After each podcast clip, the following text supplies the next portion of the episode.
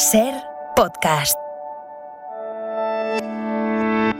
Esto es Acontece que no es poco, y yo soy Nieves con Costrina, la que te lo cuenta en cuanto te descuides. Cada fecha esconde grandes historias minúsculas, o no. A veces guarda pequeñas historias con mayúscula. Aquí te dejo escuchando una.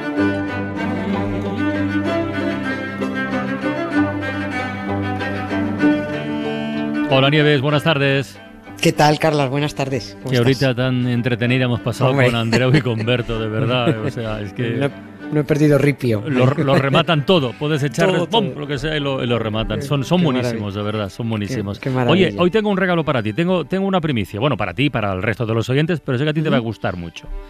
La próxima semana va a publicarse un libro titulado El misterio del emérito en el Emirato. El mérito en el Emirato el es cacofónico. Qué no, bonito. No, no, no, es ningún trabajo de investigación, ¿eh? no se trata de ningún documento periodístico. Es una novela, novela negra, escrita en clave de humor, en la que el protagonista efectivamente es el rey emérito.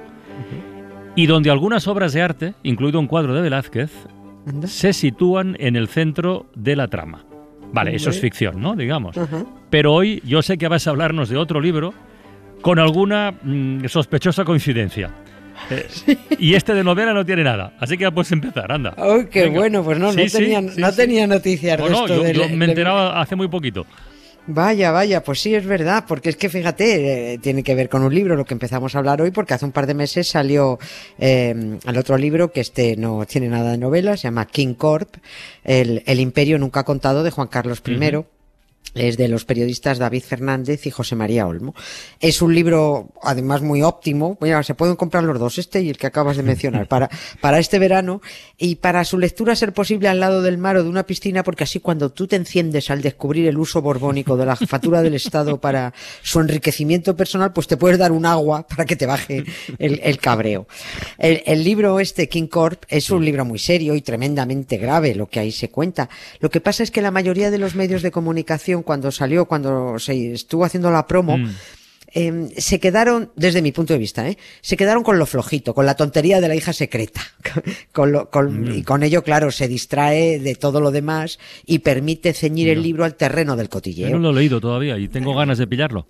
Yo, yo a saltos, a saltos tengo ya, cuando tenga tiempo ya le, lo pillaré de un tirón, pero ahora por ahora a saltos. Lo, lo de los hijos secretos, esto no es noticia porque la norma de los Borbones es la infidelidad, tienen más hijos de extranjeros que oficiales. Y tampoco debe tratarse insisto, desde mi punto de vista, como un mero cotilleo. Un cotilleo sería en el vecino de al lado, pero no en el jefe del Estado. Es un asunto muy grave por la doble o la triple moral que, que pasean en bodas, bautizos y comuniones, los besos a los anillos de los obispos y sobre todo por la enorme cantidad de dinero que nos cuesta a los españoles el mantenimiento de las novias y de los novios. Esto es muy serio. Pero en un titular, lo de la hija secreta vende bien pues, pues, pues, una hija secreta. Pues ya sabe todo el mundo lo de los hijos secretos. Pero distrae de todo lo demás. Y hoy vamos a otra cosa, a un gravísimo asunto que podría añadir un delito más a la colección del convicto Juan Carlos de Borbón. al fraude fiscal, al cohecho pasivo, al blanqueo de capitales, a la sinvergonzonería en general, aunque esto no esté contemplado en el Código Penal, no, no está. se podría añadir todo presunto, por supuesto, el robo de arte.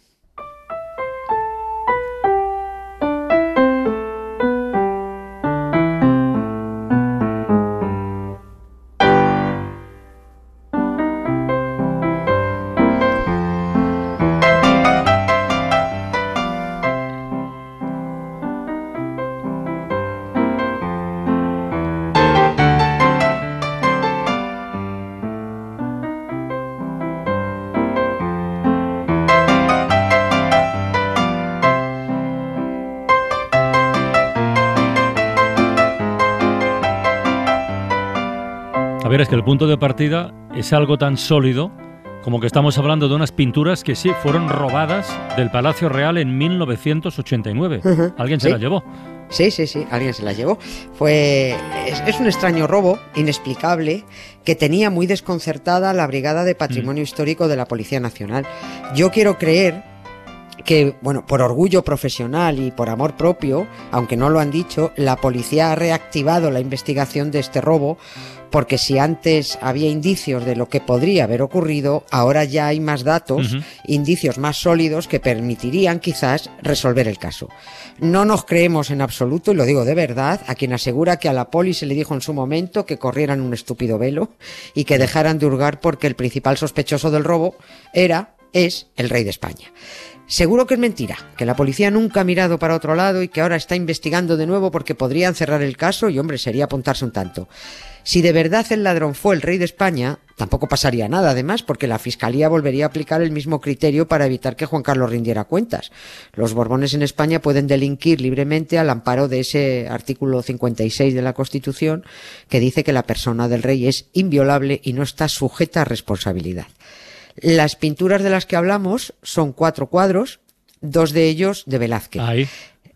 Desaparecieron a mediados de agosto de 1989. Un momento absolutamente extraordinario para virlarlos. En pleno verano, para que mm. aquello se detectara, ¿vale? Se denunciara muy bien, pero apenas nadie se enterara y por supuesto se olvida. ¿Y cómo se produjo el robo? O sea, ¿dónde estaban exactamente esos cuadros? Estaban en, en la esquina del Palacio Real que da al Campo del Moro y a los Jardines de Sabatini, en esa esquinita. Es en una zona cerrada al público. Y solo hay que remitirse a la hemeroteca para saber qué ocurrió, porque está está, todo contado. Vayámonos al periódico de la Grapa, vayamos al ABC, que salió, salió fuerte con el tema porque Luis María Ansón, el director, mm, por aquel entonces no sospechaba que el presunto ladrón podría ser su admirado Borbón, claro. Ansón fue premio Príncipe de Asturias de Comunicación, además, dos años después. estamos seguros que por sus abnegados servicios a la corona, o porque se lo merecía también, o no, o yo, ya, yo qué sé. 50.000 euracos, premio Príncipe de Asturias. El 19 de agosto de 1989, el ABC publicaba el robo que al parecer se había producido una semana antes y recogía declaraciones de Román Ledesma, que era subdirector general de bienes mm. muebles de patrimonio. Y este hombre decía, hoy en Palacio todos somos sospechosos. Sigo leyendo. El sistema de detección de intrusión, conectado al sistema informático de Palacio, no ha registrado ninguna incidencia. Tampoco se dispararon las alarmas, y en la sala robada no se aprecian señales de violencia. No, blanco y en botella. Entraron con llave. Entraron con llave. El redactor continúa su crónica diciendo que los cuadros han desaparecido misteriosamente y que los ladrones parecen haberse movido por Palacio como Pedro por su casa. O como Juan Carlos por la suya, añado yo, presuntamente. Oye, pero hubo seguimiento del caso por parte de la policía y de la prensa. Sí, sí, seguimiento hubo. La policía no paró de investigar. La policía siguió investigando y siguió igual de desconcertada. Al principio, los, los, sospechosos, según publicó ABC, fueron ocho obreros, ocho trabajadores que estaban trabajando en las obras de restauración del palacio. Evidentemente quedaron, claro, si tienes ahí unos trabajadores, esos van a ser los primeros sospechosos. Claro que sí. Eh, quedaron descartados enseguida porque el robo fue desde dentro y por gente de dentro. Eso estaba clarísimo. Hay malpensados que dicen no tener pruebas, pero tampoco dudas, de que la policía no dejó de investigar, pero sabía dónde no había que investigar. Insisto, seguro que se equivocan los malpensados. El país preguntó un año después a la policía mm. en qué estado estaba la investigación y contestaron con un escueto no podemos añadir mm. nada nuevo. Y desde Patrimonio Nacional contestaron con otro escueto no hay novedad, todo está en manos de la policía. En 2010 para que se notara que no se habían olvidado de ello, 20 años después del robo, la Brigada de Patrimonio Histórico de la Policía Nacional eh, mantenía abierta la investigación y aprovechando la difusión que facilitan las redes, publicó en su canal de, de, YouTube las imágenes de las cuatro pinturas de las que ya eh, no es tan fácil creerse que fueron robadas por desconocidos. De ser ciertas las sospechas de que esos cuadros salieron presuntamente de Palacio, camino de la casa, de una o dos de las muchas amantes del rey de España, de Juan Carlos, lo que sí está claro es que tuvo que haber varios implicados en el robo, porque nadie ve a Juan Carlos como autor material, lógicamente. De ser ciertas las sospechas, él habría dado las órdenes oportunas a sus cortesanos para que descolgaran, envolvieran y enviaran a fulanita y o menganita los, cuadros.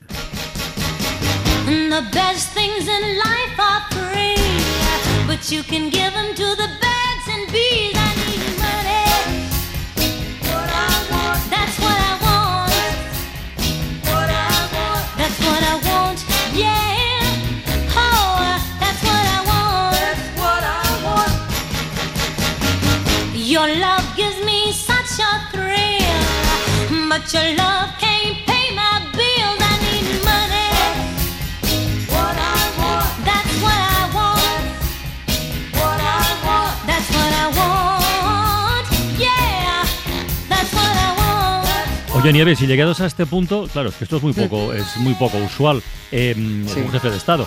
¿Por qué aparece Juan Carlos en la lista de sospechosos?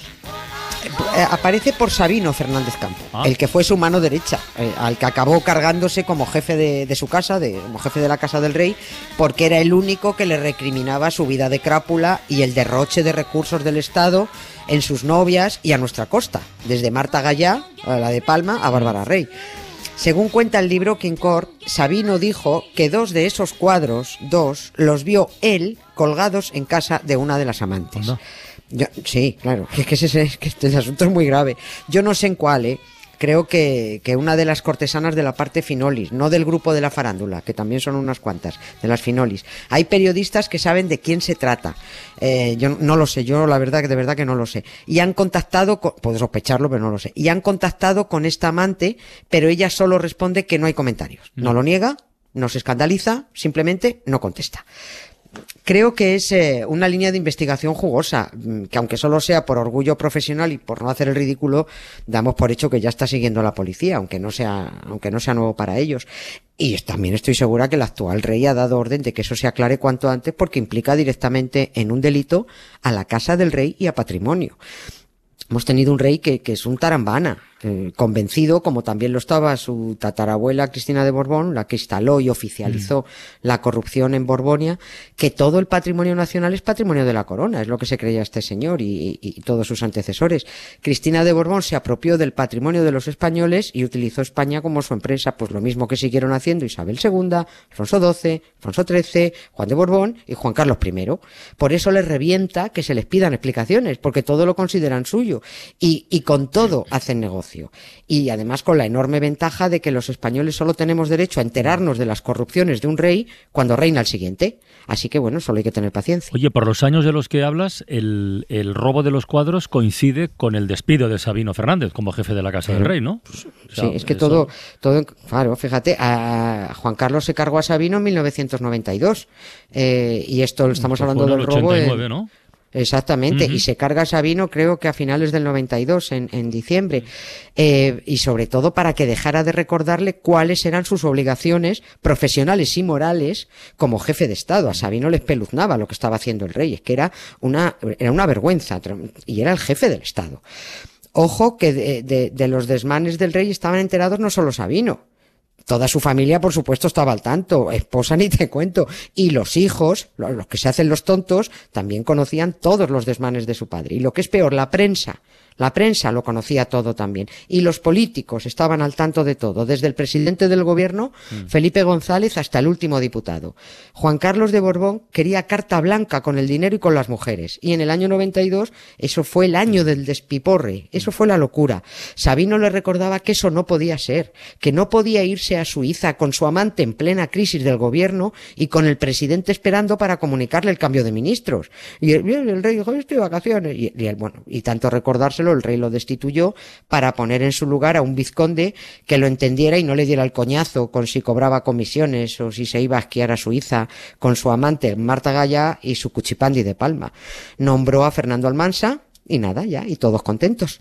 Los cuadros siguen sin aparecer, pero vamos, seguro, seguro que la policía está a punto de resolver el caso.